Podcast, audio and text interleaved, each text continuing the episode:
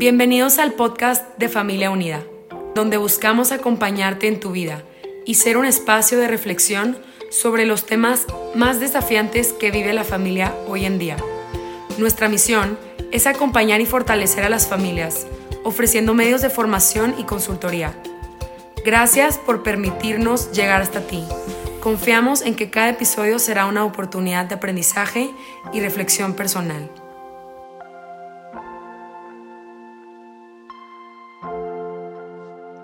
Ven Espíritu Santo, llena los corazones de tus fieles y encende en ellos el fuego de tu amor. Envía, Señor, tu Espíritu Creador y renueva la faz de la tierra. Oh Dios, que has iluminado los corazones de tus hijos con la luz del Espíritu Santo. Haznos dóciles a sus inspiraciones para gustar siempre del bien y gozar de tu consuelo. Por Cristo nuestro Señor. Amén. Gracias familia unida por esta invitación al podcast acompañándote en tu vida de familia unida. Estoy muy agradecida por la oportunidad de poder servir y compartir. bueno, pues seguimos platicando sobre las formas en que el niño se relaciona con Dios ahora en este segundo podcast. El episodio anterior hablamos de cómo alimentar el espíritu del niño. Compartíamos la importancia de hacernos como niños para tratar de ver el mundo desde su mirada platicábamos sobre nuestra función de padres y adultos que acompañamos al niño en ese proceso de encuentro con Dios, el cual no se trata de contarle quién es Dios para nosotros desde nuestra mirada de adultos, que inclusive en ocasiones como que estorba un poquito ese encuentro natural de Dios y el niño. Recordemos que Dios y el niño son dos fuerzas de amor que se atraen de manera natural. Y nuestra función es preparar el espacio y los recursos para que el niño tenga esas experiencias sensoriales que lo llevan a cuestionarse según su etapa y poco a poco vaya descubriendo la presencia de Dios en cada momento, en cada cosa, pero sobre todo lo descubra a través del ejemplo de sus padres, de sus hermanos y de las personas que lo rodean.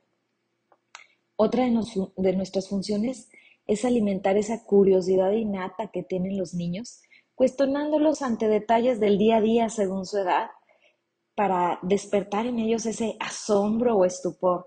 Los asombran detalles desde ver un insecto, imaginar cómo construyen su casa, observar cómo crece una planta, detalles muy sencillos en donde eh, por medio de la creación ellos van preguntándose, bueno, ¿quién ha preparado todo esto para nosotros y por qué lo ha hecho? ¿no? Entonces es ahí donde van descubriendo eh, a Dios y se van descubriendo también ellos como esa criatura de Dios amada por Dios y de Dios. No está por demás decir también la importancia de vivir el aquí y el ahora buscando como adultos eh, una real conexión con el niño. Porque muchas veces en este mundo tan retador y tan acelerado nos podemos distraer demasiado con la tecnología. Entonces, estar atentos cuando estemos con los niños para ayudar a ese encuentro natural con Dios. Se requiere mucho de nuestra parte ser buenos observadores y sobre todo mantenernos, mantenernos en esa escucha activa ante los comentarios o las acciones del niño para descubrir ese momento ideal en el que puede darse ese encuentro. Es como ese momento clave donde el pescador saca la caña al sentir que el pez ya encontró la carnada. Eh, hay que estar siempre bien atentos. La gran ventaja es que la carnada, en este caso, es el mismo Dios. Él va a traer de manera natural al niño. Y bueno, la naturaleza del ser humano es la búsqueda de Dios. Prepararnos para no distraer a ese encuentro, hay que recordarlo. Ellos nos irán llevando si sabemos observar, escuchar y sentir, pues ellos son nuestros grandes maestros. Estemos siempre listos para conocer a Dios desde su mirada. Y ahora, ¿cómo descubrir cuáles son las necesidades y el potencial del niño según su etapa? Bueno, así como cuando son bebés, nos cuestionamos respecto al alimento, ¿no? ¿En qué momento le tengo que dar papilla? ¿En qué momento pasar al, al alimento más sólido? Lo mismo sucede en el tema espiritual. Es normal preguntarnos en qué momento o hasta cuándo hablarle de Dios al niño. O quizá inclusive te preguntes si en verdad tu hijo puede alcanzar a entender la grandeza de Dios a tan corta edad. Pues te puedo afirmar que sí. El niño, no, el niño tiene un potencial espiritual enorme desde bebé. Es en ese segundo episodio que vamos a compartir al respecto. Vamos a hablar de las etapas del desarrollo humano desde la filosofía Montessori en este segundo podcast. A pesar de que hay tantas variantes eh, en relación a las teorías de las etapas del desarrollo, la filosofía Montessori coincide con la mayoría de ellas e inclusive investigaciones actuales en relación a las neurociencias empata también con ellas. Esto de la filosofía nace de una pedagoga, científica y educadora, María Montessori, que hizo una revolución en los métodos pedagógicos del siglo XX. Fue la primera mujer en graduarse de medicina en Italia y este modelo educativo no solo es pensado para las escuelas, sino también para las casas. Lo conocemos como método Montessori y eh, lo que más aboga es a la autonomía del niño la libertad y los ritmos de cada niño partiendo siempre del respeto y del potencial del niño. Los pilares básicos de, este modelo Montessori son, uno, la importancia del juego. Eh, porque para los niños el juego pareciera que es su trabajo, pero es su forma de aprendizaje, de ir descubriendo al mundo y dentro del mundo a Dios y a ellos mismos. Darles ese espacio físico, el cual merecen. Eh, es muy, muy básico para desarrollo, su desarrollo que tengan esos espacios, tanto eh, en ambientes libres como la naturaleza, como también en casa, no meter exceso de muebles, más bien llenarlo de estímulos para que ellos puedan irse desarrollando según su etapa. Aquí me llega una anécdota de una vez que invitamos una familia a, a, una casa de campo que tenemos y a la hora que llega y ve vacas, era un niño de 8 años, no menos. Y le dice a su mamá, mamá, las vacas sí existen. O sea, a mí me impactó pensar cómo tenemos a los niños tan clavados en la tecnología que pierden ese, eh, pues esa realidad del mundo, ¿no? Y se pierden de gozar de la naturaleza, cosas que, que son básicas para su salud inclusive, ¿no? Otro de los pilares es la autonomía. El adulto no, no debemos empeñarnos en querer ayudar al niño, sino en guiarlo para que él o ella descubra y haga las cosas por sí mismo. A veces pensamos que está chiquito, que se va a caer, que se va a cortar, que, que es peligroso. Yo cuando llegué a la catequesis del buen pastor y veía que a niños de tres años se ponían a llenar vinajeras de cristal y las transportaban dos vinajeras en una charolita, yo decía, es peligrosísimo, Cristal. Me acuerdo que pensaba y me decían, claro que no, es parte del proceso de conexión de hemisferios y del control de error. Ellos, para ellos es un logro, un triunfo poder hacer eso y es una estimulación para su cuerpo. Y bueno, cuando vi que se les enseñaba a encender cerillos para encender la vela que tenía todo un trasfondo, obvio se les enseña y se les explica la importancia ellos mismos se van dando cuenta y se va hablando de los peligros. Entonces, los niños tienen la capacidad de hacerlo y necesitan al adulto que lo vaya acompañando en ese proceso y sobre todo que prepare el ambiente. Obvio, no voy a dejar cerillos por mi casa en todos lados, ¿no? Eh, que, que, él sepa para qué son, cómo se usan y qué puede suceder si no los usamos bien.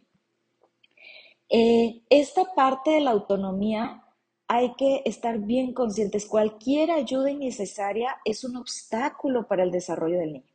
Entonces, para entender el comportamiento de los niños y de las niñas e impulsar su real desarrollo, es bien importante identificar estas características, intereses y necesidades en las distintas etapas de desarrollo en donde el cerebro es especialmente sensible a determinados estímulos del entorno.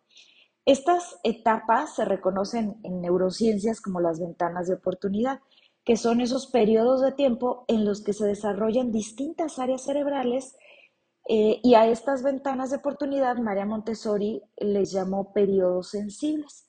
Durante estos lapsos de tiempo, el cerebro precisa de estimulación adecuada para un correcto desarrollo. Entonces son momentos específicos en la edad del niño que, eh, digamos, tienen caducidad. Entonces, por eso la importancia de conocer las bases de todo esto. Es bien importante que el niño, insisto, tenga autonomía suficiente para buscar esas actividades concretas que le ayuden a, desarrollar ese potencial según su periodo sensible y la coherencia de su potencial de absorción en ese momento. Eh, es como una esponja el niño. Por ello, bueno, se nos promueve eh, preparar ese ambiente necesario según la etapa y según el estado mental del niño. Hay tanto que se les quisiera platicar, pero bueno, ustedes pueden meterse a Montessori, inclusive en medios sociales hay muchísimas actividades que les puede ayudar a, toda esta parte de estimulación. El niño se le va ir presentando materiales, desde cosas de, de la cocina, materiales sencillos. Acuérdense siempre empezar de lo más sencillo hasta después lo más complejo eh, que vaya siendo material progresivo para que le permita realmente comprender y, ir desarrollando y reteniendo esa información. Y esto le va a permitir trabajar su paciencia, el autocontrol, la tolerancia, la frustración, la perseverancia, eh, la concentración a través de actividades interesantes, acordes a su edad y posibles, obviamente, para cada niño. Cosas sencillas desde curechareos a vaciar, de un tarrito a otro, eh, vaciar eh, frijol, café, eh, de un vasito a otro, enseñarle a cortar, enseñarle a brochar, botones, cierres. Hay muchísimas actividades que podemos ir ayudándole al niño a desarrollar.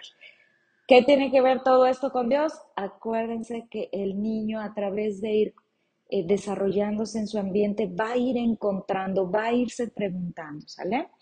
Entonces, María Montessori identifica cuatro etapas, fases o planos del desarrollo, así los llama ella, que representan, bueno, los periodos evolutivos del ser humano y permiten también explicar el comportamiento. Cada de una, de estas etapas tiene una duración de seis años y está marcada por distintas necesidades, pero todas ellas están interconectadas. Vamos a ver, la primera etapa tiene que ver de los cero a los seis años. Este plano eh, le llama María Montessori la mente absorbente desde los cero años, ¿sí? Eh, ella lo destaca como un periodo rojo porque es un periodo donde hay un autodescubrimiento, una autoconstrucción, adaptación, el cual es universal, o sea, con todos los niños de 0 a 6 años sucede, y es lo que les permite pues irnos adaptando al mundo, ¿no? Está a su vez dividido en dos subplanos, uno es de los 0 a los 3 años que ahí es la mente inconsciente. Va adquiriendo todos los conocimientos como esponja, absorbe todo sin discriminar nada. Todo lo que ve, lo que oye, lo que siente, y es así como se va construyendo, ¿no? Por eso es tan importante tener un ambiente armónico alrededor del bebé. Es básico para su seguridad y es parte del descubrimiento futuro de Dios. Entre los 3 y 6 años, hablamos de la mente consciente. Esta se va a ir perfeccionando, aprendiendo cada vez más movimientos libres y se va entrelazando todo lo que son las habilidades motoras, cognitivas, emocionales. Esto va a despertar en el niño el interés pues, por la vida propia, ¿no? En todas sus dimensiones. Por ello, es bien necesario la oportunidad de explorar, experimentar, y conocer el mundo que nos rodea por nosotros mismos, desde María Montessori. Es básico sus manos. Eh, el niño va a ir aprendiendo haciendo en esta etapa más que escuchando o observando. Necesita experimentar. En este periodo se crea una comunicación entre el niño y todo lo que es el entorno. Y la clave es que conozca por lo más que pueda su medio ambiente. Eh, démosle chance de, tocar, no importa que se ensucie, se lava, de, tocar diferentes texturas, diferentes temperaturas, de oler, ayudemos a estimularlo de manera natural. Y también es una manera que va a ir conociendo su propia cultura cuando nos escucha hacer oración, cuando nos, nos ve darnos la bendición. Son cosas que él va a ir observando desde esa pequeña edad y se va a ir adaptando, va a tender a repetirlo. Hemos tenido chiquitos de esta edad que son bebés y repiten, ¿no? este, como muñequitos, entonces es bien importante lo que ellos eh, tienen en su contexto, en su entorno.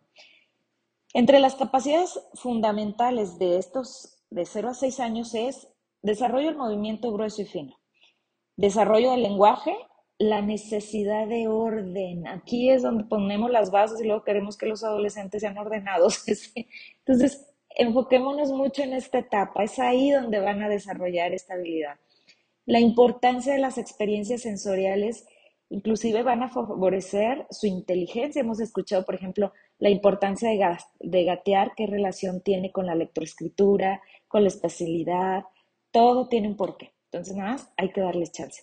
Que es que no lo dejo gatear porque se ensucia y es peligroso, no tienes idea de lo que te estás perdiendo que desarrolle tu hijo.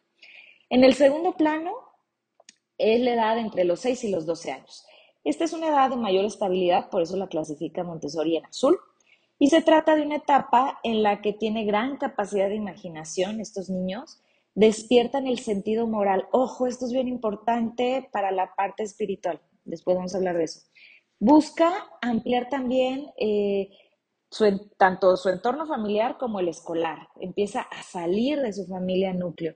Se interesa tanto por sus compañeros y también por entender todo el mundo que lo rodea, ¿no? Empieza ya a cuestionarse.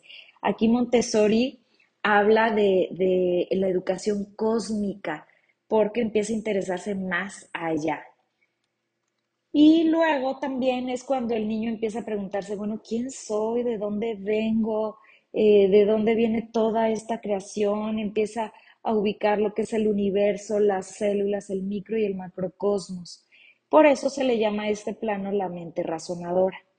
Y es aquí donde hay que inducirlos todavía más a la cultura, porque muchas veces creemos que los libros o la tecnología es suficiente. No, démosle chance de experimentar, de conocer la cultura viviéndola eh, y acercándola a personas que sean, eh, no sé, que hablen otros dialectos, que traigan otras vestimentas, eso les encanta. Experiencias es bien importante para los niños. Y bueno, vamos a irles dando esa variedad de aprendizajes relacionados con los distintos conocimientos. Luego ya viene el tercer plano, que es la adolescencia, entre los 12 y los 18 años. Esta es una etapa nuevamente roja porque es una etapa de mucha construcción. Se conoce como la mente humanística, este plano. Aquí el adolescente empieza a reconocer como parte de la sociedad a lo que puede contribuir él, empieza a entender eh, cómo funciona la sociedad, la comunidad en general, también se interesa por la historia de la humanidad, lo que es el pasado, empieza a, pensar de dónde me vino, cómo fue que llegó este celular aquí, cómo el fuego, el, ¿sabes? Empieza mucho más profundo. Tiene la capacidad de cooperar y de desarrollar, eh, del desarrollo social. Y en esta edad, de los 12 a los 15 años, siente mucha inseguridad, en especial en esa edad. Les digo que la adolescencia pues es ver un mundo nuevo desde otra perspectiva porque tienen como un cuerpo nuevo, ¿no? Para ellos, entre las hormonas, el despertar, es, es, hermosa esta edad, pero hay que entenderlos que están encontrando un mundo nuevo. Eh, y recordar siempre que los adultos somos nosotros, ¿sale? Ok. Luego, aquí también el adolescente necesita ese contacto con la naturaleza para ir conociéndose el mismo, irse preguntando. Eh, le ayuda muchísimo el trabajo manual a los, adolescentes, aunque parecía que se encierran, pero encontrar cuál es posiblemente su pasión, la construcción, algunas destrezas manuales, la carpintería, tocar algún instrumento, es muy básico para ellos, porque es su manera de expresarse. La posibilidad de participar también en emprendimientos, es aquí donde se les ocurren mil ideas, mil tiendas, mil mil opciones de negocios, apoyémoslos. Luego viene ya el cuarto plano, que es la juventud, entre los 18 y 24 años, nuevamente. Eh, es una etapa azul porque llegan a una estabilidad. Eh, ya hay más madurez, el cerebro ya tiene mayor madurez, por eso se le llama la mente especialista. Aquí el joven pues ya se convierte en adulto, tiene mayores responsabilidades emocionales y sociales y en esta etapa pues suele empezar a elegir inclusive su vocación. En relación a estas etapas anteriores, hablando de la parte espiritual, desde la perspectiva de la catequesis del buen pastor, podemos identificar tres momentos en los que el niño tiene necesidades especiales espirituales. De lo que llamamos nosotros primer nivel en la catequesis es de 3 a 6 años, donde el niño tiene una necesidad de protección.